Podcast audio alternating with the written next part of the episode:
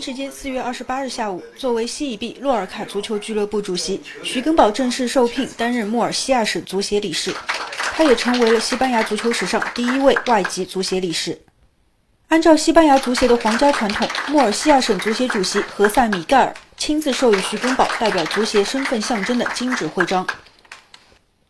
按照双方之前的协议，崇明根宝足球俱乐部将派出三十余人的团队前往洛尔卡进行为期一年的学习。此前，由于相关手续问题，球队前往洛尔卡的时间一再推迟。不过，目前徐根宝本人以及西班牙相关方面都在为此共同做着努力。由于想的简单，所以层层那个那个第一次呢，嗯，好多事没办成，啊的。那么现在呢，正在补材料，啊，再再通过他们省省的领导，啊，省的领导无非就是跟移民局，我估计就担保，可能担保的话。可能就啊不成问题了。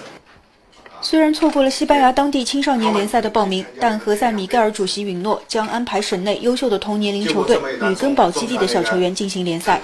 并将推荐优秀的青少年教练进行交流和指导。